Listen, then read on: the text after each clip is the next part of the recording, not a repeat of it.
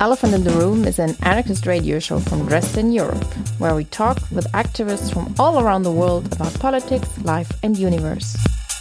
Airing every second and fourth Monday of the month on Color Radio.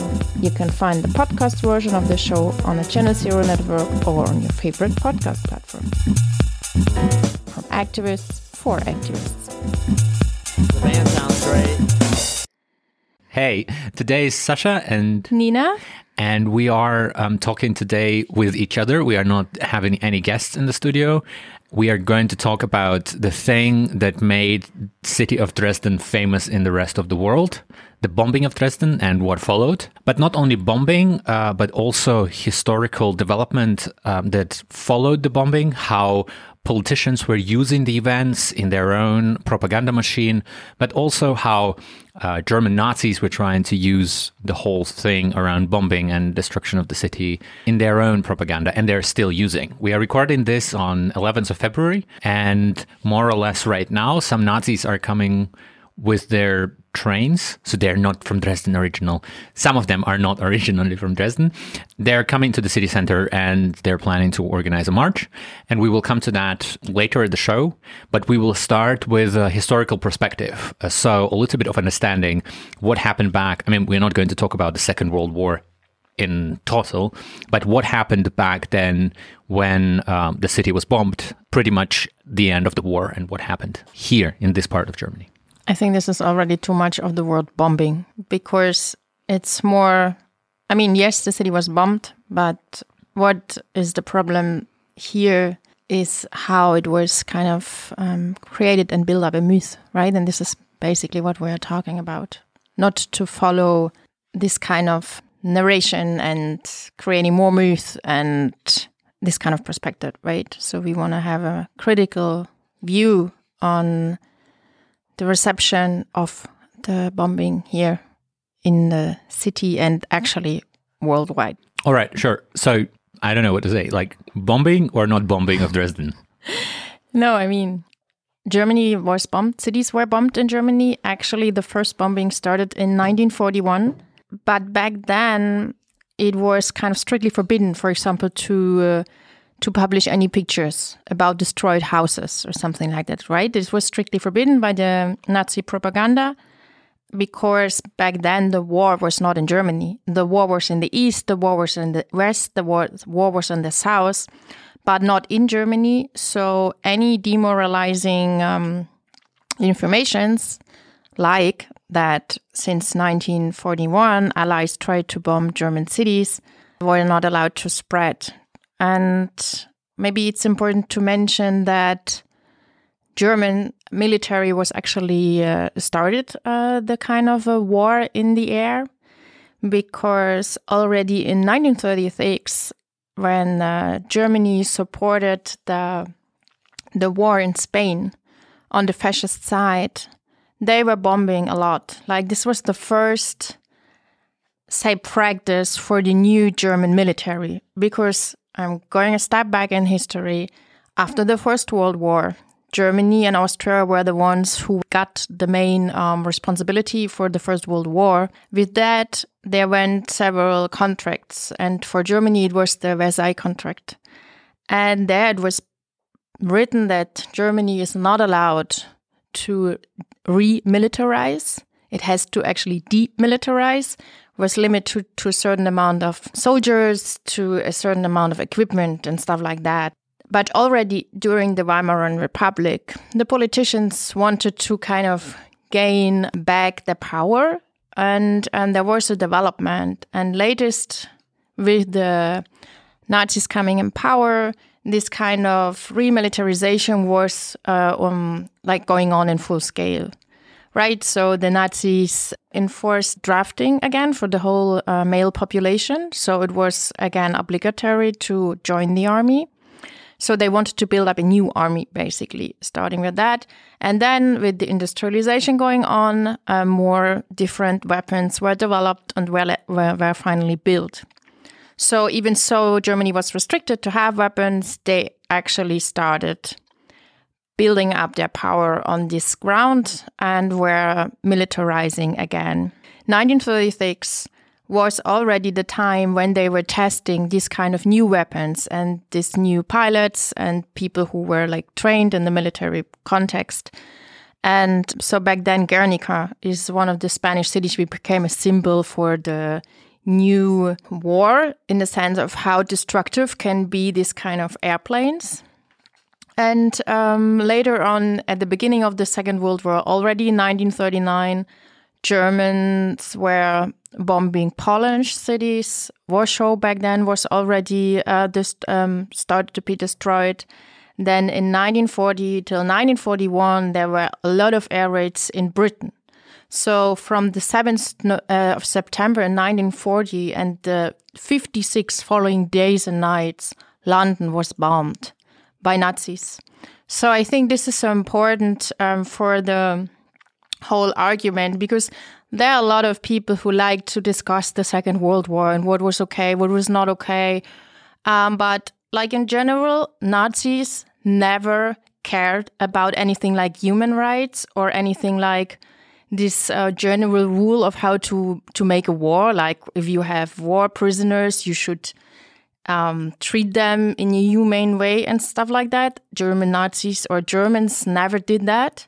So there were certain um, specific rules that would allow to just shoot them, the war prisoners, or specific, um, for example, in the East, um, the higher ranked militaries of the Red Army were supposed to get shot.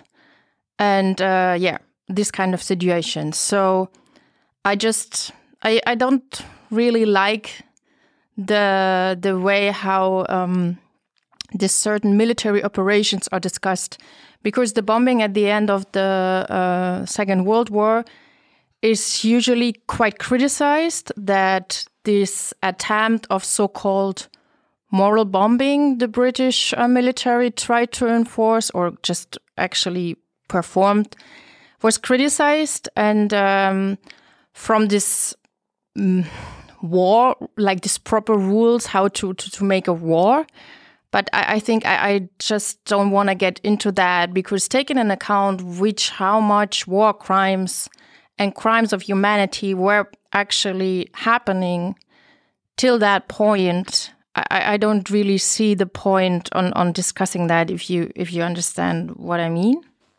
So basically what you mean and what a lot of people mean by talking about around Dresden is that at the end of the day Germany kind of got what it um, what was spreading around the world. Um, and I think like for a lot of people, this was very confusing. For uh, for example, for me from um, coming from the Eastern Europe, it was very confusing that there is so much fuss around. Well, there is a German city that was bombed in the Second World War, and that's not very strange, taking account that the Germans brought war to the rest of the world. What was also confusing is from the other side that some people did kind of enforce it to say, yeah, it was a good thing. And for me, like growing up in um, in the country that was celebrating the victory in the war every fucking year, several times with tanks on the streets and shit, like very militarized way. This was very bizarre because for me, this was always like, okay, there's no good war. You know, even if the Germans are dying in flames on the streets, uh, being bombed by the British, it's still not a great thing to celebrate. And I think that was very confusing back in the days. So, did the Germans expect, like, was it supposed to happen? Most probably, like it happened in Berlin and in many other places. Was it good that people had to die for some ambitions of some fucking horrible politicians and their imperial ambitions? Maybe not always, but at the same time, I think what you were mentioning about build up to the to the bombing that um, a lot of people like like that the military concept was developing to destroy the cities. I mean, Warsaw was destroyed completely. Um, I was born in, in Minsk. For me, this was also like okay, the city was destroyed and rebuilt by Stalin in his own beautiful ideas of authoritarian um, cities and so on. So a lot of cities were destroyed, and it's very bizarre to see such a specific attitude to this city. You know, like a lot of also Western politicians talk about this 13th of February day and, and mourn those who were killed. But it doesn't seem like people pay so much attention to what happened in Warsaw, to, to pay so much attention to all the other cities that were destroyed by Germans. So, in that sense, it's a little bit confusing to say least. And I think what was also important is that Germans didn't pay so much attention to people dying, as you were mentioning, you know, when the, the war was kicking in in Germany and uh, the, the cities were bombed, that they were trying to hide this by uh, keeping the good image of the victorious country.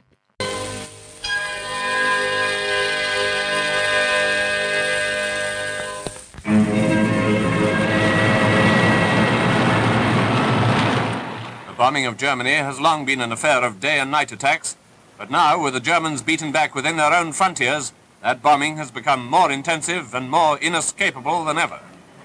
These formations, flying forts of the 8th American Army Air Force, are on their way to Dresden. Their mission was a follow-up of the night attack just previously delivered by the RAF.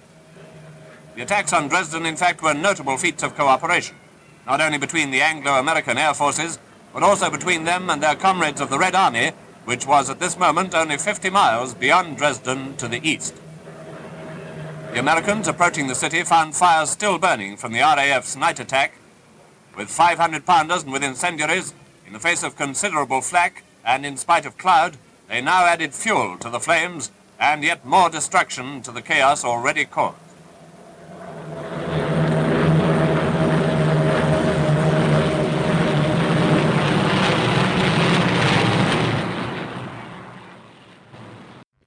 So when when the bombing happened, it was very bizarre to to know that you know oh suddenly uh, the the German Nazis were actually paying so much attention towards how many people were killed in Dresden and why Dresden was such a big thing. Can you tell us a little bit what happened back then? Yeah, I think there are several layers on the moral way and also on the what is like what what actually happened. Yeah. Eventually, the Dresden in uh, during Nazi time was a city. It even before it was a garrison city. So, like in the 19th century, they built it one huge part as a military part. And also, Dresden was a place to produce weapon and support the, the weapon industry. It was a transport hub for the Eastern Front. And so there were, even from the military perspective, a lot of reasons to bomb the city, right? Um, and also we should keep in mind that back then those bombs were not precise at all, like taking into account what is possible today. So the bombing of Dresden was on the 13th, 14th, and 15th February, so kind of three days. And eventually the city, the inner city was destroyed, and around 25,000 people died back then. And the thing was that Dresden already was kind of popular before the bombing, celebrated as a cultural city with a specific architecture in the city center from Baroque times, with the collections of art because there was once somebody here who had a lot of money and was collecting art. The, the city was framed as a cultural and artistic city, and with that, kind of got this famous attitude.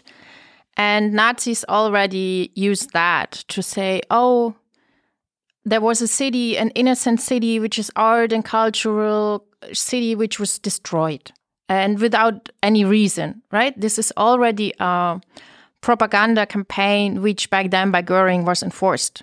So uh, Nazis themselves started to creating the myth about the bombing. And even so, 20, around 25,000 people were uh, dead back then. And also, the authorities actually acknowledged these numbers and later on were approved again. There were some changes in the numbers during all this communication. So, I will, I will talk about this a little bit later. After the war, and we all know that the east part of Germany, Dresden included, was occupied by the Soviet allies, and the other part by um, French, British, and US. There was already in 1946 a first kind of commemoration, but the Soviet administration actually issued that people should avoid too uh, much mourning right? Because it could be seen in a problematic way. Anyway, they had speeches about repeating actually propaganda from Nazis the pointlessness of the bombing, the innocence of the city, And uh, they started differentiating between the allies because Soviet army didn't bomb. US or Great Britain bombed. So eventually with this founding of the two German states, this founding itself and the politics which went with that, it also reflected in the development of the of the commemoration or of the organizing of the remembrance. So there there was a change of the narrative. And that means we don't have this the allies won together over the Nazi Germany rather than it changed in the narrative of the Red Army won over Nazi Germany through a long heroic struggle. So this is kind of the I would say the bigger frame where these kind of narratives develop further, always referring to what Nazis already created. At the beginning, it was kind of clear that with the realization of the of the dimension of the crime, it was understood that there there, um, there must have been a complicit like complicity among Germans, right? That it can't be that all Germans are innocent. But this was kind of replaced by the, the anti fascist um, national identity. You mean anti fascist national identity, like of the Eastern Bloc, of like the, the authoritarian communists? That everybody who was living in the East Bloc was anti fascist by default. Exactly. And uh, specifically, like the, the founding narrative of the GDR was that this is the anti fascist state. And how could that happen? So how could they they needed to relieve the German population of the burden of guilt, right? And responsibility for that. So they used this so-called Dimitrov's definition of fascism.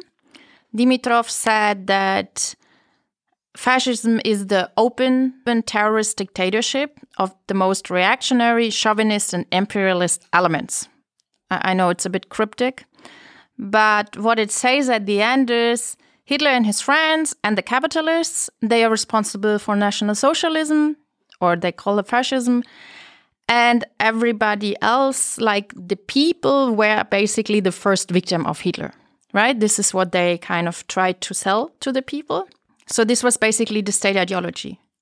So it was like it was not completely denied that Germans were had a certain degree of guilt and responsibility, but uh, really deliberately minimized and basically also became a non issue. Like people didn't talk about it. For example, the Shoah, so the, the murder or annihilation of the Jewish population, played a really marginal role in the in the GDR history. So the Jewish people as a persecuted group were actually basically not mentioned. And the term Holocaust almost did not really exist in the GDR understanding of history.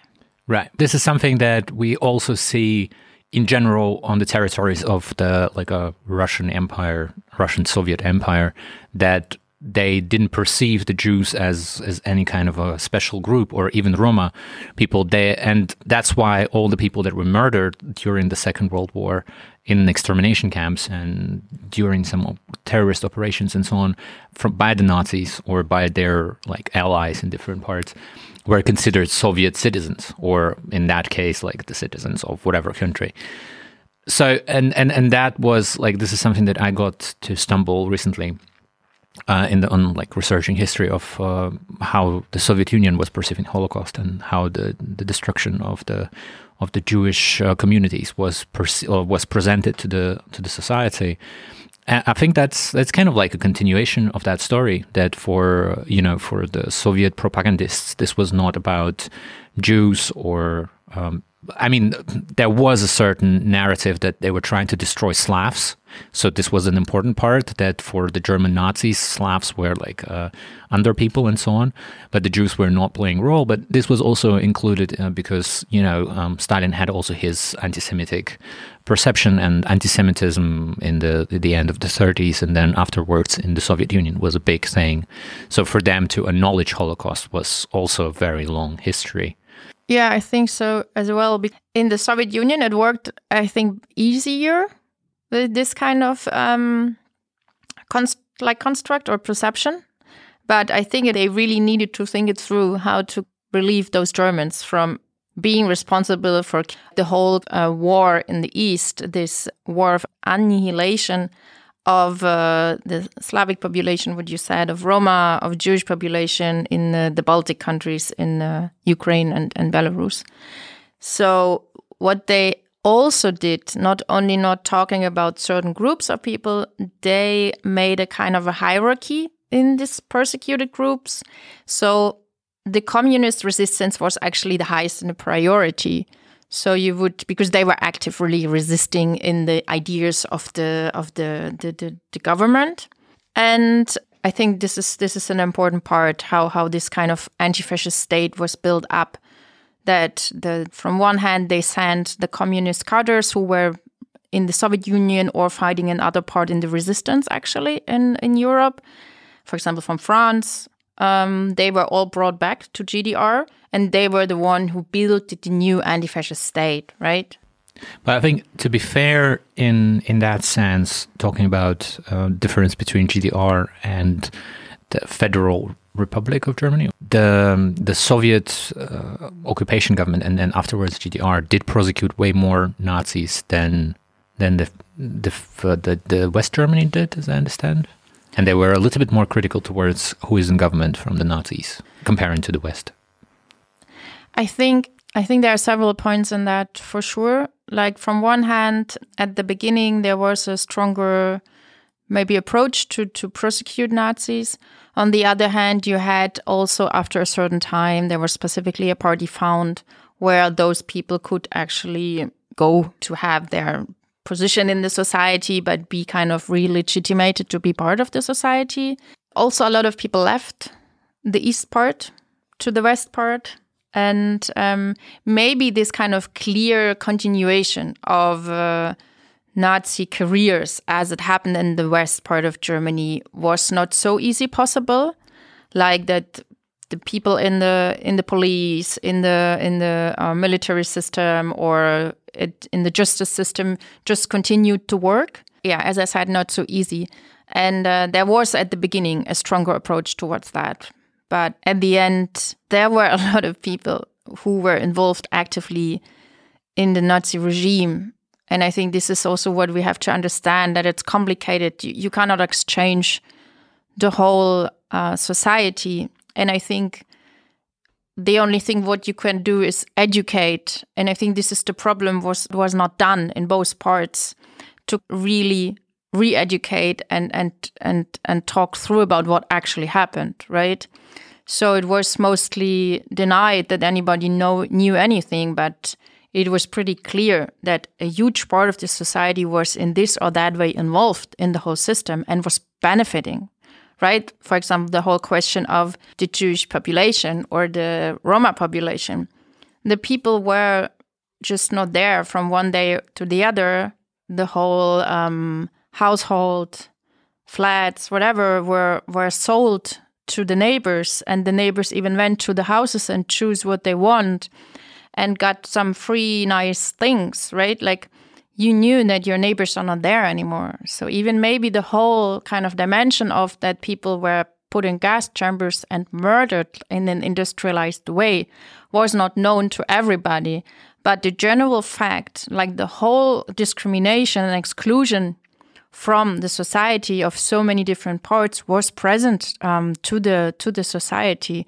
I think a good example is that the discrimination and and um, murder of um, people with psych psychological problems was something which was stopped because of the protest of the of the society, right?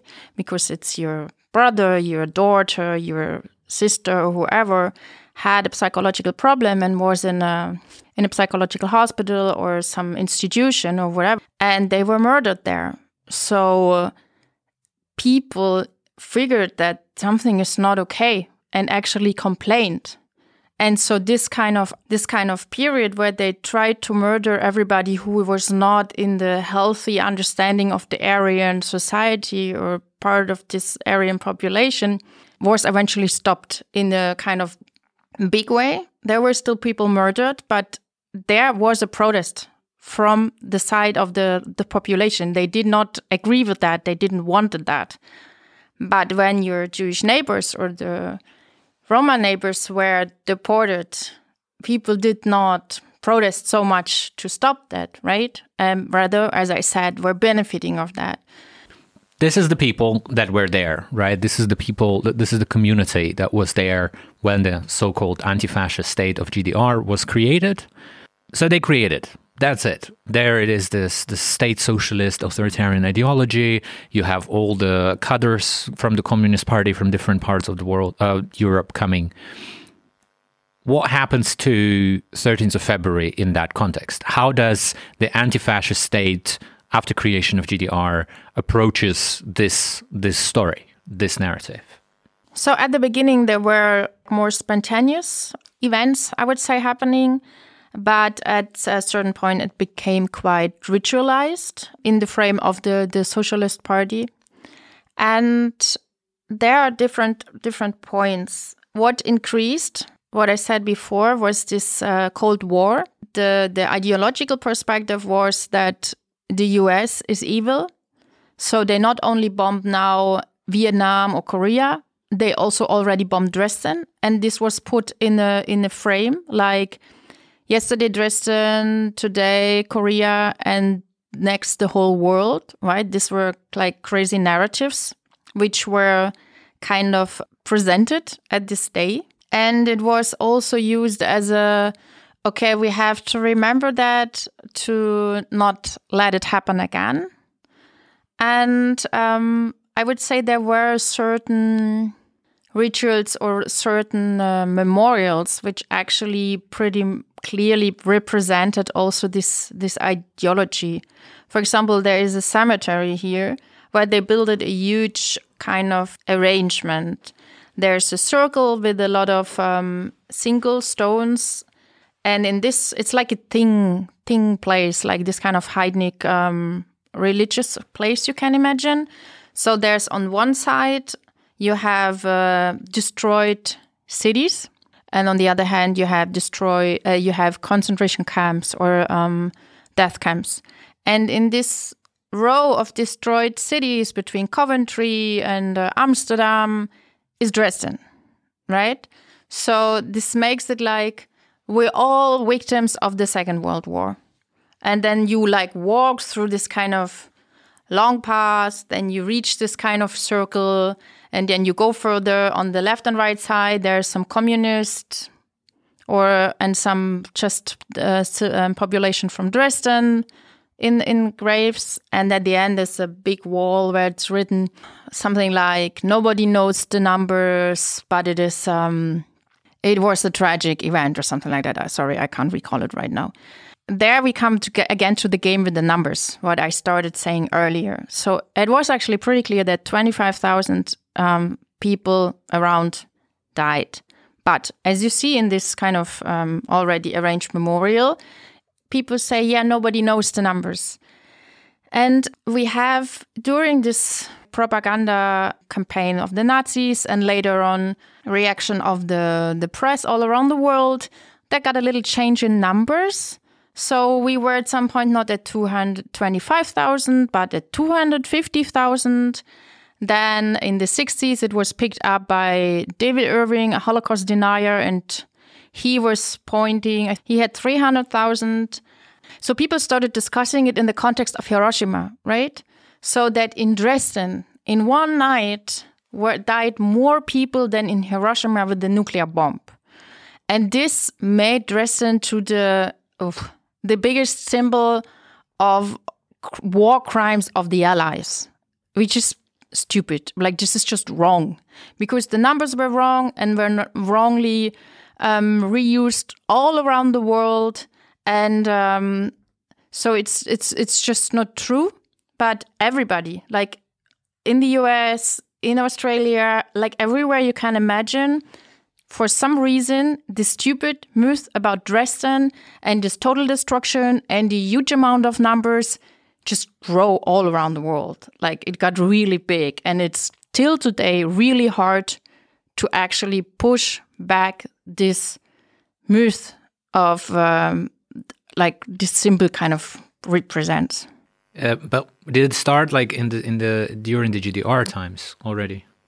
Yeah, yeah, that's what I meant. Like this, this uh, memorials from GDR times, and Ah, this is from GDR times. yeah, yeah, the, the memorials from GDR times. That's what I meant. That they kind of frame the destroyed cities, the concentration camps, and Dresden all together victim of the Second World War.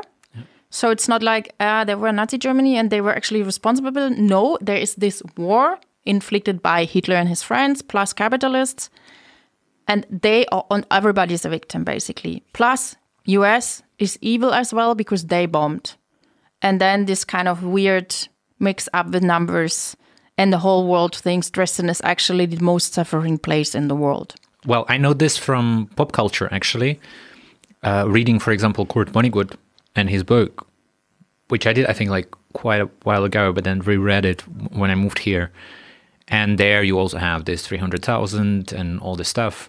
Then you go online and you see that there are certain websites that are trying to present the historical perspective, and they're also talking about this 300,000 so I think like for a lot of people who are creating the story of the of Dresden and talking about the history, for them it became an important part to maintain that history, um, in the sense of that the story. How I mean, it's a little bit cynical, but the story sells better when you have three hundred thousand people dead rather than twenty five thousand people, uh, which is less in in imagination of people, or people who consume the whole propaganda. And well, I've seen that for a lot of people, this is also a question of not pure facts. So it doesn't matter what like the independent commissions will research and say how many people died, but rather it became a feeling, like a feeling, or it became. Uh, kind of a thing that is connected with your political stance. So if you are leaning towards right, you would, wouldn't, accept this 25,000. You would say, hmm, maybe it was 50, maybe it was 70. I had some people at work, for example, who would say, I had like, yes, I know about 25,000. I read the research, but I have a feeling that it was 100,000 people killed. So like the person has a feeling, you know, he's still so deeply connected to the history of, of Germany that he has this strong feeling. He knows how many people died in the city. Um, and I think for a lot of people, this is the same case. That it's it's kind of like we we want to make it as a suffering point for a lot of people who were living here or who had relatives here to to connect also to to the fact of the suffering of the others during the Second World War, which is basically quite often the relativation of you know responsibilities. Like people who were bombed by Germans are a little bit different than the Germans who were bombed by those people when the Germany lost. Because at the end of the day, if the Germans would win, you know, nobody would think about Coventry or about Warsaw or about uh, Minsk and other places or Kiev, um, because those places might have been completely destroyed uh, by the end of the of the war in in alternative reality where the Nazis win. So I think this is this is very interesting, and this was like very mind uh, blowing for me that somehow you know I I grew up in the atmosphere where it was very clear that the Germans are bad, you know the Soviets are good. The narrative that changed with the time because the Soviet Union collapsed, and there were way more historians who would research what the Soviets did during the Second World War. But there was never like this. Oh, the Germans are the victims of the Second World War, even you know after the collapse of the Soviet Union, this was not the narrative that was created in the in the schools and so on. I've never heard that. And then when I came here, that's kind of the thing they try to sell you. You know, yeah, Germans were the victims of the of the Nazi Germany. Which, for me, um, politically speaking, does make sense. Like you, you do have a state apparatus that terrorizes the people, that kind of like destroys the lives, destroys the society. What we see, like in Russia, for example, that was happening for many generations, and then you end up in the situation where the state can do whatever the fuck they want, and the rest of the people will just eat the shit uh, that the state gives them. Um, but I think like this is a very, very bizarre comparison. Like you, you can't fucking compare the Jewish communities that suffered from Nazis and the Germans that were, you know, living in the German cities under the Nazi regime. Like we are still in the in a history of GDR. So you have this this narrative of the how many people were killed, how horrible it was. So Dresden became the city that was put on the same line of the Poland and Belarus and Ukraine um, cities. What happens then? Like you were saying that there were some spontaneous commemorations. How does this develop? I've heard. I'm, I remember we were at some meeting with some uh, older anti-fascist comrades in Dresden, anarchist comrades even, um, who were saying that at some point in their life in the 80s they actually were participating in in like on, on the 13th of February uh, protests to protest the military machine and, and use that date. Um, so how did it develop like in, in the late GDR times um, and then afterwards when it transferred to the uh, to the so-called United Germany or whatever shit it's called? I think the incident you referred to is uh, was happening in the 80s. There was this so-called NATO double agreement. I'm not sure if this is translated properly. So, what it was about nuclear weapons. Um, and this was a point when people, oh, they developed a kind like this kind of freedom movement again. And as well in the GDR, because nobody wanted to die in a fucking nuclear war in this Cold War. Dresden is this, as we just discussed, um, symbol well, it basically was just about to say, okay, this happens when you actually inflict war.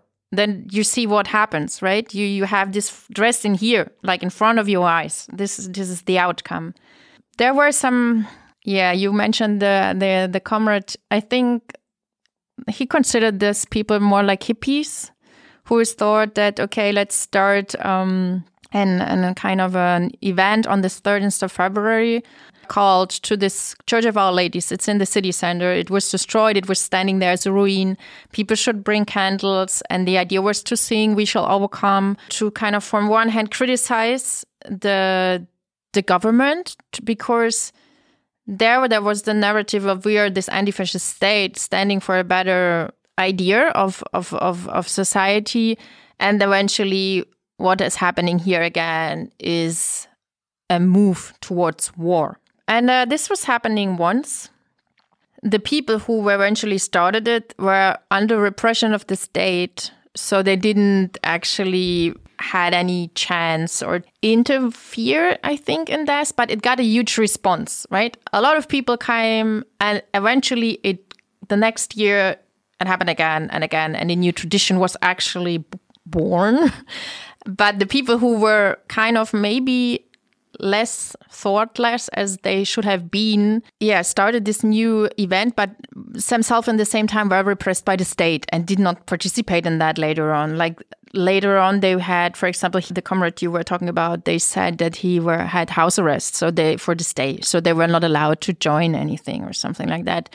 So it was not really a how to say a political discussion ongoing on that, rather than it was completely occupied as fast as possible by the church and the state, and um, they were using it for for their perspective, right? So maybe if they wouldn't have done it, somebody else would have done it. So I don't think it's really to blame them. And actually, the people back then who started this kind of who had this idea there were also a lot of people who already were critical on that the way it was used, the performance, the place, the time, that this could also lead to something we actually don't want rather than we actually support this this this ideology which, is already present on this day. But you were saying that the state and the church were using that. Does that mean that the the further commemorations were happening with uh, or commemorations the further events were happening with the state actually officially announcing it and you know mobilizing all the people waving flags and stuff or till 90s it was something of a self-organized event. How did it work? Like okay the the local smaller community of anti-fascists was pushed to, to the side by the anti-fascist state but what was happening at those um, 13th of february dates after their own action I'm not sure if I can right now answer this in detail properly, but you have to imagine this 13th of February with a lot of different commemoration acts. One big part of it became this Church of Our Lady's commemoration spot in the evening. So you would have, since 1946, for example, on the time 2145 when the bombing started on the 13th, you have a ringing the bells of the churches thingy. And on that time, people would gather on the church in the evening and would bring candles, right? This is something really ritualized, like over since this in since the 80s that people would do that. Then you would have this commemoration at the cemetery I was mentioning before, with actually officials. Now it changed a bit, but so there was a service in the Trinitatis church, like another church. And so you have like if you see today, there's always a huge bundle of different ways of how to acknowledge this day, which already is problematic. And um, so it developed over the years. Some key points, like I said, the church, which born in the 80s, or the cemetery over there, or also depends on the day if it's a like a round anniversary or it's just a normal anniversary. This all matters, like to really draw like all these different years and what happened when I- I'm not able to because it's a lot and changed towards politics in the GDR, but also later after the 90s, actually. So maybe what was the most important discussion in the 90s for the city itself was the rebuilding of the ladies' church. So as I said, you should imagine like the there were a lot of parts which were still not rebuilt in the city center. And but the most important and most visible was the ruin of this Church of Our Ladies. It was black and big and there are historical pictures where there are some sheep eating the grass around. And I think um, actually for a lot of people it was important to also really claim it as a a symbol to remember that this should never happen again. And this was also put in the discussion actually in the 90s when people were starting to call about, hey, let's rebuild maybe the church. There was a call made from Dresden to collect donations all around the world. And in that point, people were using the wrong narrative of the innocent, unnecessary destroyed city. And so many people from US and from Britain and everywhere were donating to fucking rebuild this church. It, it was really a huge political issue. It was like the church is rebuilt, it's staying there already for, I don't know, 10 years or something like that. I forgot the numbers it became part of the new perspective of a new joint German perspective of history and politics, which was done around. So the new rebuilt church became a symbol for the reunion of Germany in the historical context, in the discussion about how we are dealing with the question of the Second World War and responsibilities of the Second World War, that we kind of overcome and celebrate our our own responsibility and, and the way how we deal with it. So I think a lot of people know that Germany is kind of celebrated as so good in dealing with their responsibility towards the Second World War right? At least a lot. If you talk to people from other places, like, yeah, you're talking about all that. It's really awesome. It doesn't happen in our place. But it's it's partly true. Starting in the 80s with kind of grassroots organization researching their local history, giving with the reunion of Germany in the 90s the whole um, research about Holocaust or the Shoah and the Second World War got a huge push and eventually was like actually really starting. But the question of who really was involved was still a big issue because in the mid of the 90s there was a there was an exhibition about the crimes of the so-called Wehrmacht of the army um, of the uh, Nazi Germany and uh, this was a huge, huge uh, disgrace for German, German, I don't know, soul. I don't know. It was really horrible. So it was the first time that actually historians put together proofs and published it in an exhibition which showed that the normal army was participating in the East War, in this war of annihilation, supporting the SS with killing on mass scale people, which meant that it was not only SS responsible and Hitler and his gang. No, it was people. It was just your neighbor, it was your grandpa. And it it caused a huge outcry on the conservatives. I mean, not only on conservatives. It caused a huge outcry that there was this saying like grandpa was no Nazi, right? But eventually grandpa was a fucking Nazi and grandpa joined killing people in the East and not only in the East, but also in the South and in the West. And I think this discussion eventually showed how far we are we were or are from being the world champion in uh, in rediscussing our history, right? It actually we are really good in routine and ritualized commemoration events.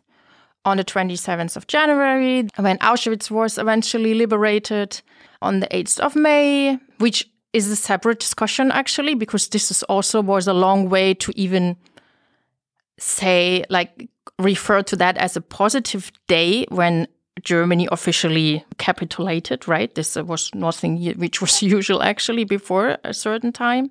9th of November, but this also got troubled because unfortunate there was the same day with this reunion of Germany and then the pogroms in the 1938 so a little hustle with the history there as well but what I want to say is that there are a lot of dates when we really ritualized, go somewhere, put flowers, listen to some stories of people who survived, and be sorry. From one hand, it's it's good, and it's also good that it's present in the schools because you have to tell the story. But when it comes to the question of who was responsible for that, who inflicted, who committed all those crimes, then it's silent, right? And I think this shows that we are not good in that. And it's not good to, to show to Germans and say, hey, they are really good in, in, in reflecting their role and their responsibility in in history. And I'm not talking, of course, my generation is not responsible, not responsible for the crimes, but it's responsible for remembering, like commemorating, pointing, discussing, and trying to figure out what actually happened and how can we prevent it happening again. And we are really far away from that. Like on the institutionalized level, you can see that on the question of paying reparations, rather to certain states or the acknowledgement actually that there were so many, you mentioned that um, cities, countries destroyed, a lot of wealth of the people stolen. And I mean, it's like, it's just not even uh, like counted how much, um, or actually, it is counted by different uh, countries who tried again and again to actually approach Germany and saying, hey, we actually stole and murdered, and this is what we would like to have for that, because you can also see in our days how the history affected the presence, taking into account which is the poorest countries in Europe, right? And what happened to those countries in the Second World War and who benefited after the war it was still Germany benefiting till today, benefiting on certain countries in Europe who suffered for really, really long time and back then really heavily. Um, also, in general, like the imbalance of the eastern part of Europe and the western part, because Eastern Europe was completely destroyed and robbed. So, this has an impact till today and I think here we see that there's a huge imbalance in acknowledging and, and, and really reflecting on, on, on this matter, on, on responsibility. Going back a step to Dresden, right, to um, the bombing and how it was developing in the political context, how did it happen that the Nazis, like the German neo Nazi movement, started using that day? When did neo Nazis started coming to Dresden to cry and mourn and whatever shit they're doing? Like very sad. The pictures that you look at, very sad Nazis. In general, the German neo-Nazi movement, sometimes dangerous, but also quite often very sad because of the victimization culture. So when did those very sad and very offended and mourning Nazis started coming to Dresden. Or they were here all the time. And that was the thing. There were so many Nazis on the streets. Taking the narration we had at the beginning, right? This clear anti Americanism, kind of anti imperialist, classic anti fascist, anti imperialist, anti Americanistic approach from the GDR was, apart from the anti fascist part, something which Nazis could really could rely on, like from the ideology. They also have problems with Americans, and they think the bombing was really a war crime of the Americans, or the Allied and Britain and Americans. So this was something they quite could easily pick up, and of course the, the, the victimization, as you said, right, as a political um, stand for for the for the German identity. And um, they started in 1998, kind of trying the first time to to go as a group, 30 people, to this what I mentioned before commemoration um, event in the evening at the ladies' church, which back then already they began already to rebuild it. So they kind of sorted all the stones and put numbers on it to put it like Lego together. So there was a huge fence, and then on this fence, people would bring their candles. And so the Nazis uh, tried to, in a group, move to that place with their own um, commemoration accessoires. I don't know how it's called in in in, um, in English. What you put usually on the cemetery on the grave on somebody, but with this special kind of commemoration ribbons and stuff like that. So they would do that. Got a little bit distracted. And but then actually started to figuring out okay maybe we should have our own demonstration and uh, actually started doing that. Like they were um, calling for their own demonstration. Had quite success. Um, the interesting point at the beginning was that it was a crazy march of citizens and Nazis. So you could see that they were united in their perspective of victimization. And it was in the newspaper written uh, march of mourning or commemoration march, maybe like that, and not even mentioning that this is actually Nazis, right? So the whole myth of Dresden united in a fucking march with Nazis together, mourning about the destruction of the city. And it developed to the biggest Nazi march of Europe with 7,000 people. Back then, it was the biggest Nazi march and uh, with the participants from Spain, Poland. I don't know. Like it was a really international event where also internationals would talk. What this march was about was always this kind of silent march. Like they wouldn't shout anything, they would be disciplined with their banners and blocks, wouldn't talk, not allowed to smoke. Well, this changed from time to time. But like a really kind of a till today, there is a really strict um, understanding of this is a silent march for commemoration. And I mean, inside the Nazi, there was also kind of power struggle. So it changed. There were years, there were two marches. There were always, it was unclear if we um, doing this march on the 13th of February or are we doing it on the weekend next to the 13th of February to get more attention or more people joining. So it was also inside the Nazi movement a power struggle all the time. Who is responsible and who is the one who is will call for this? There were different initiatives, parties in all those years. It changed here and there. And I think in 2010, it was the first time that with a huge mass mobilization that the march was actually stopped. For two years, there were mass mobilization where the march was stopped and then um, it even didn't happen one year. But now it's again like it's around 700, 1,000 Nazis every year still. So it's going on. It's an ideological moment for the Nazis in this with this also historical perspective. It's not that they are making a big mobilization or something. I mean, not so really publicly. It's like clear people are coming. This march is happening every year, doesn't matter what, depends which day. There are for years the same banners. There are also new ones, but there are also same banners from the same um, groups. I think it's a good mirror of the development of the Nazi movement in general in Germany. I think if you talk with people who are in this whole research of um, Nazi job, they can tell you who was there the last 30 years, who was there, which organization changed, who was the one who was registering the march, and was that what this does say about development of the Nazi movement in Germany. So I think uh, it's interesting from that point. Apart from this main Nazi march, what also happens were different things. Like one thing is what I mentioned before this commemoration on the cemetery. Nazis would always join till a certain point when there was so much pressure that a the city administration went there with these Nazis all the time. The Jewish community jumped off the boat at some point and said, "What the fuck? We're not doing that anymore." I think they didn't use these words, but there are smaller groups like before now it's alternative for germany this party. Always having an event um, on the 30th of february since some years.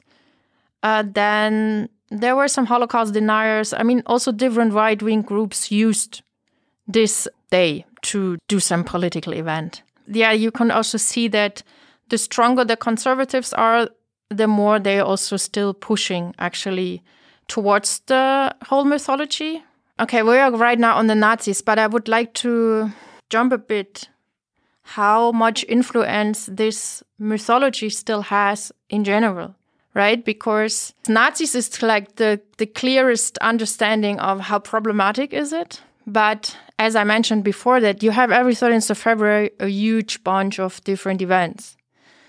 It's part of the curriculum of the school. You grow in the city up with this kind of idea of victimization. Even there was so much done against that, right? We will talk about later. It's still really, really present that you grow up with this kind of identity that you're born in the city, which was destroyed and this was really bad, and we have to really be sad about it. And this is like school projects, um, theater projects, church projects. I don't know, whatever you can imagine. It's just every I mean, now there are not so many new memorials anymore, but there was a time you had the feeling every fucking year somebody proposed a new memorial towards the 13th of February. There was even a march uh, some years from one memorial to the other memorial to the next memorial. Like there was so much continuation of this narrative.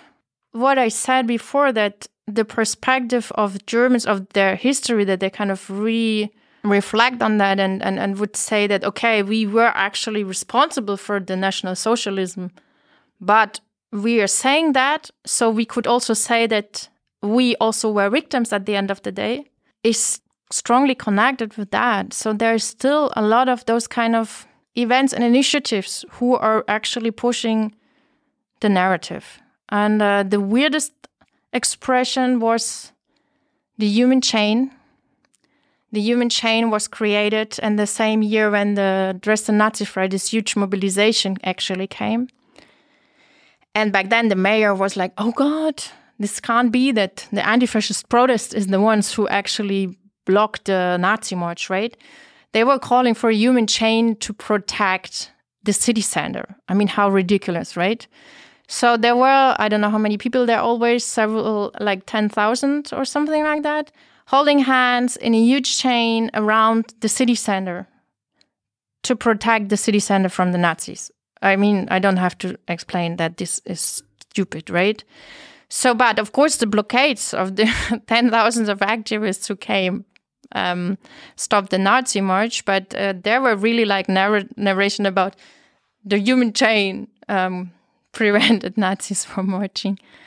Um, and I think this uh, this this chain thing became a new way of actually commemorating as well. So it was not like we are taking an anti-fascist stand here. Now it's more like actually it's a part of the remembrance culture. So they really figured out every time a new thing. They didn't have this official memorial on the cemetery anymore because it was too obvious fucked up going there with Nazis. I mean, there are still some people going there. Instead, they have this human chain this is big event now, right? Where every year there's posters, there are volunteers who sort who's standing where, there are politicians and some promies who are in certain parts where the press is coming. It's just really ridiculous, right? And eventually they continue the fucking narration of the mythology of this fucking 13th of February. So yeah, now it goes all next to each other. There's the Nazi march still going on on different other Nazi events. There's the city with their rituals. And um, there's still a lot of people who try to protest towards this whole thing.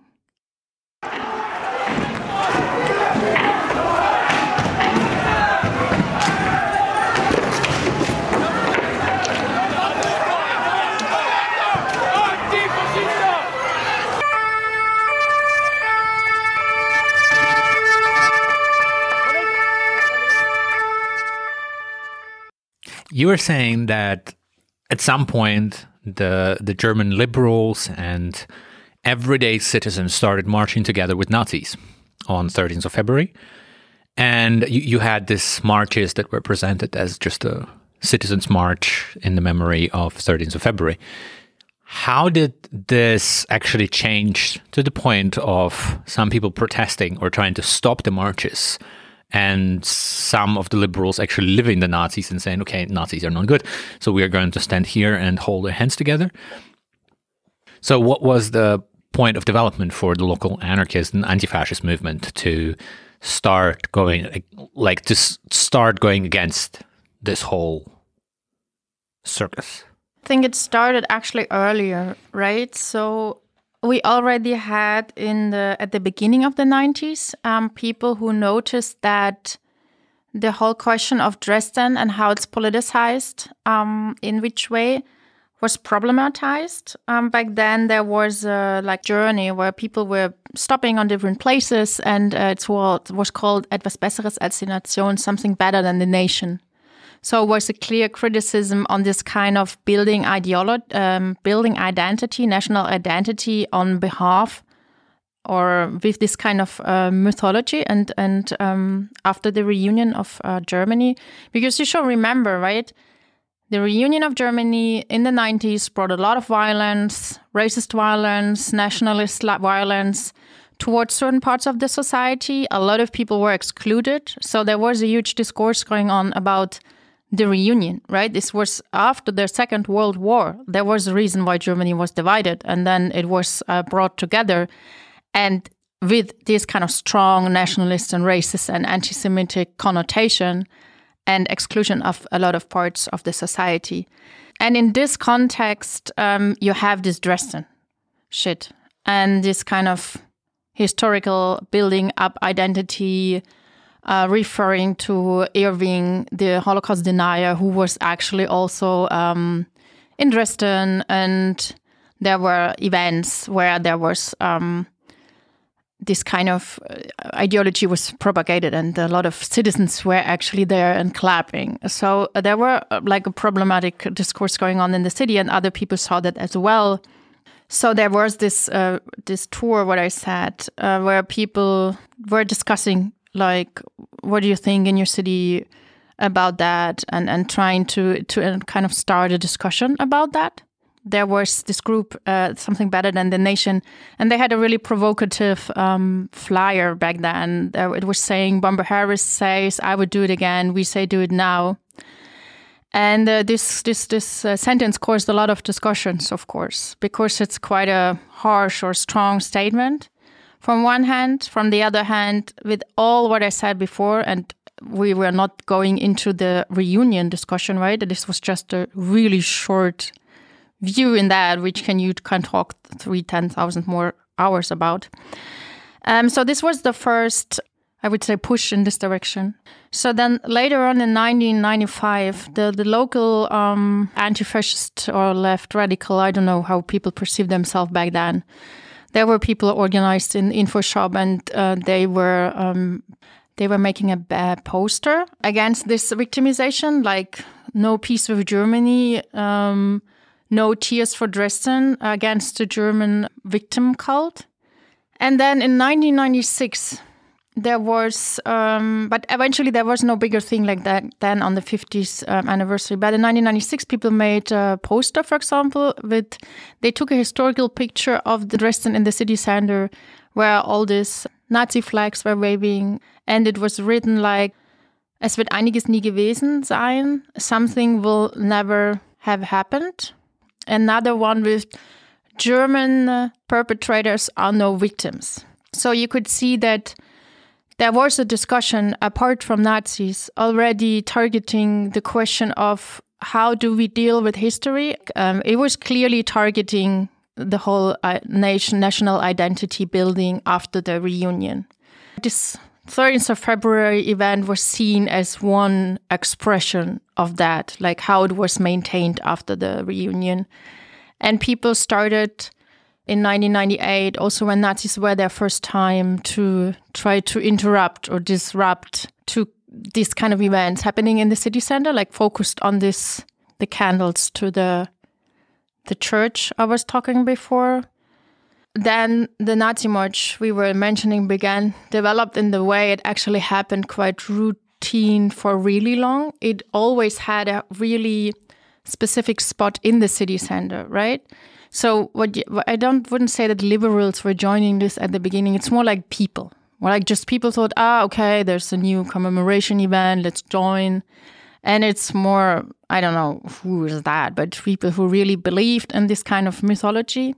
So Nazis had a really prominent route. They would always start in the city center, walking next to the river. You could say you have this special view of Dresden. It's called Canaletto view because there's a painting from Canaletto. He was a painter and he painted this from a specific spot. So Nazis would march from the theater place down next to the river, always this huge view. Like they would walk there with their torches, silent march, marched la- along the way, and then they would always go up next to the synagogue. And nobody had a problem. Like the city administration never had a problem. For years, they would march along the synagogue. First, the synagogue wasn't there, right? It was rebuilt later on. And um, still, they would march along the synagogue just to make clear how priorities in the politics in the city were or who the fuck, like people didn't care, right? It was more important to have the fucking commemoration, even of those Nazis. So, yeah, at this point, it was kind of the question how to with all this shit going on with this kind of i think people felt really overwhelmed as well how strong the discourse was and how careless or not interested ignorant and even supportive in this kind of narration people were in the city and started to um, be destructive. Like used this being destructive as a specific tool of political intervention so I think a lot of people didn't like that. um, for example, there was a, we call it communication guerrilla. So there was a press release that, yeah, on the next 13th of February, there will be a memorial for Bomber Harris um, erected in the street, uh, in the city, and there will be, there will be um, members of the Royal Air Force who will join this event. It was a press release, right? And it was a huge freak out in the media. And of course, nobody would fucking make a Bomber Harris memorial. And I, am not sure about what this, this Royal Air Force people, I don't know. But so, yeah, this is um, this way. Um, I think it was an attempt to to disrupt consensus about how to perceive the 13th of February. So we would go on the evening, on the 13th of February, to the church, to the ladies' church, and later to the construction ladies church event. And just distract we would um, for example reprint the small leaflets which the allies back then dropped before they bombed. They dropped this kind of leaflets where they were calling for the german uh, society to to capitulate to stop supporting the nazi system. So we would recopy that and spread that around to give this to the people to actually see what what caused the the bombing like what was the reason for that right because for these dresdeners it started with the bombing they never talked about what was happening before And back then, our demand was uh, you already noticed that I'm talking in I because I was participating there. So, what we demanded back then was actually to put the bombing in a context. And back then, we actually thought that by putting the bombing in the context, people would change their behavior, their their their uh, behavior or their kind of attitude towards this day and how you would deal with that.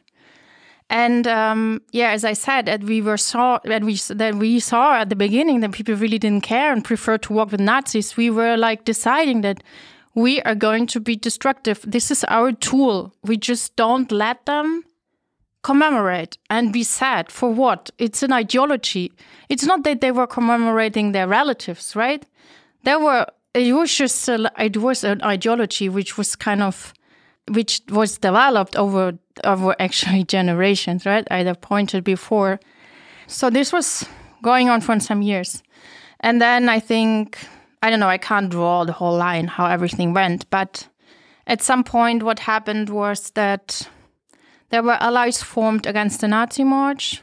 There were several years where there were attempts to make kind of um, to unite, for example, with the Jewish community, with the with the unions, with other initiatives um, from the civil society, let's say like that, and to form like um, alliances to block the Nazi march.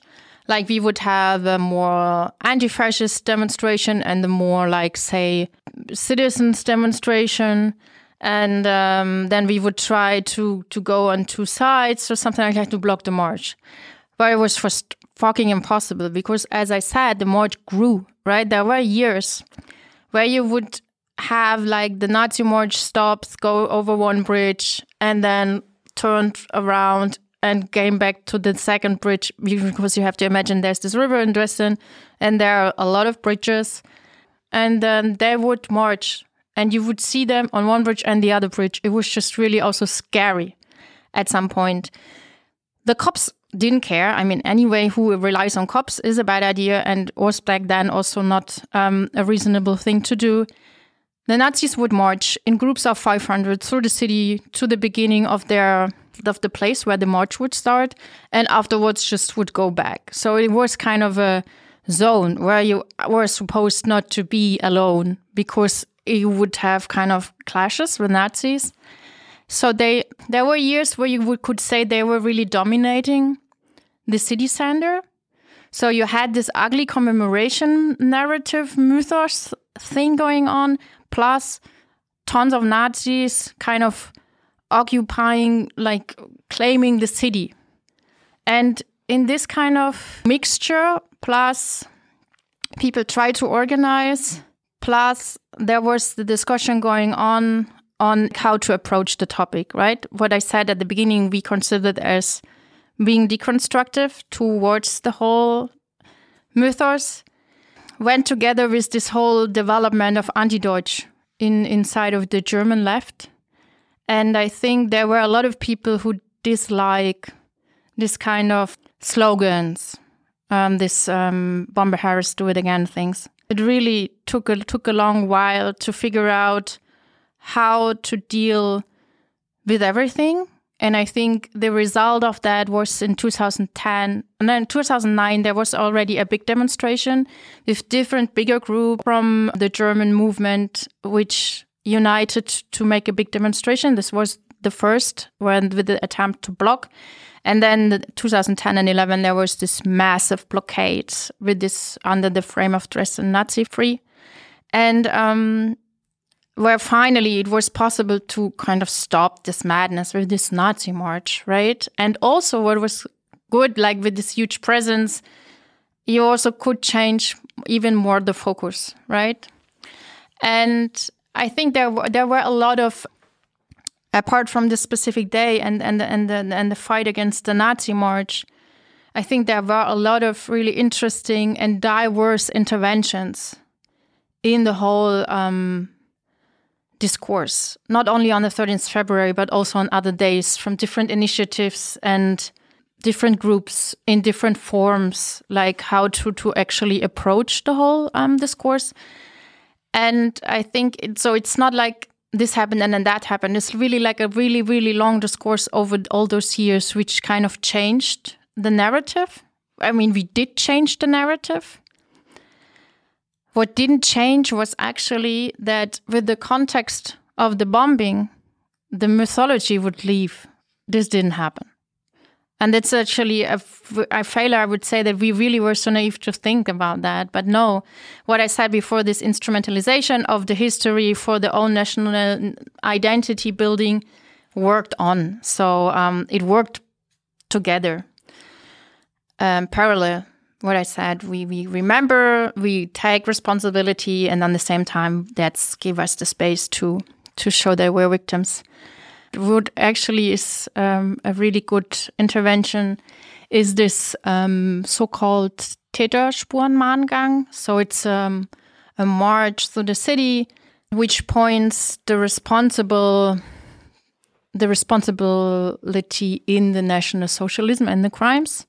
So every year there is a different um, focus and then the, this demonstration is walking through the city to different spots where they were saying what actually happened here during the time in National Socialism, not pointing the bombing rather than pointing the, the crimes which happened during National Socialism. I think this is something really um, important, which is now also happening every year. So I think this is something which is good, a good, um, I would say, aspect of ritualization uh, how you can approach this day.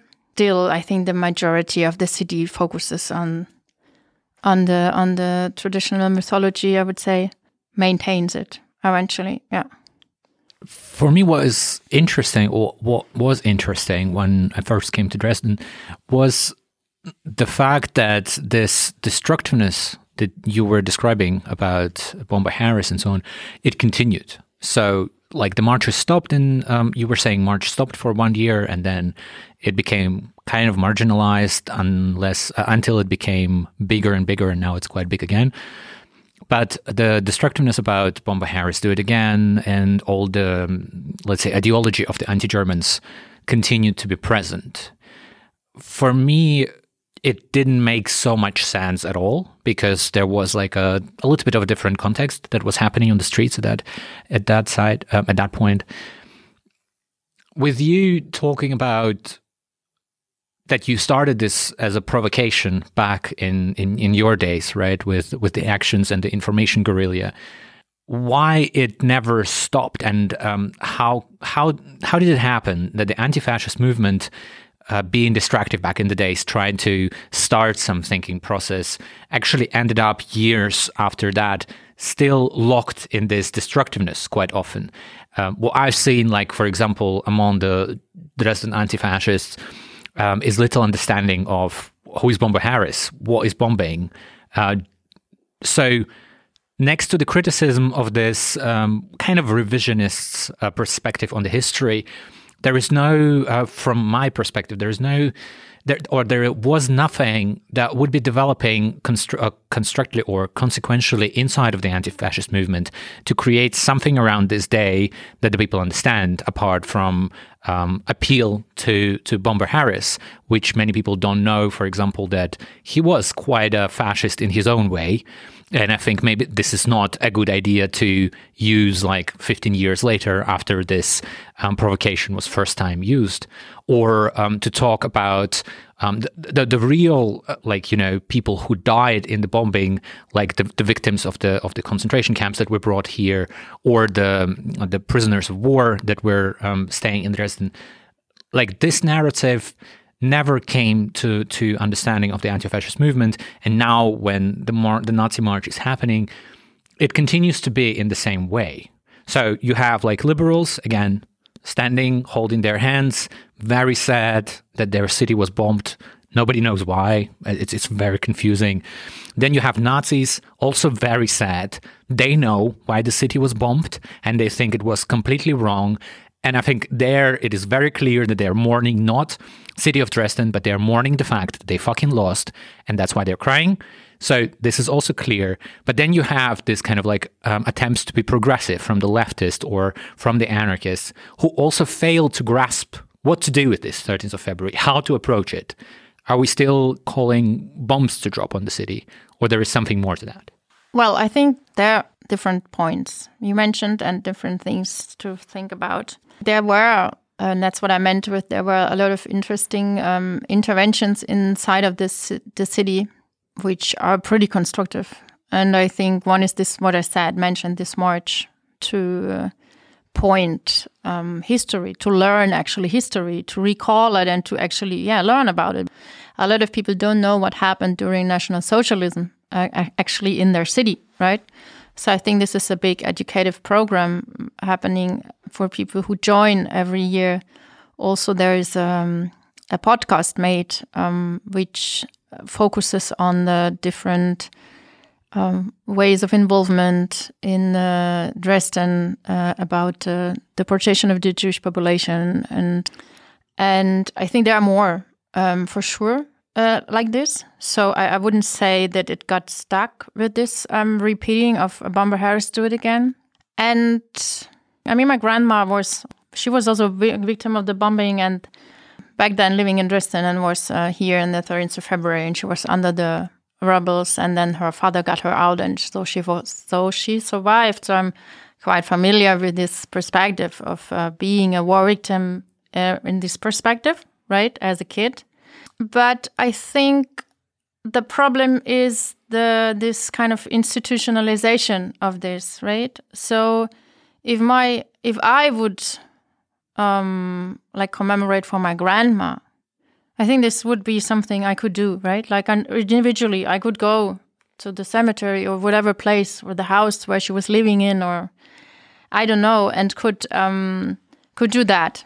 I think that would be as perfectly fine for me, right? As a, in, but it's a political issue, right?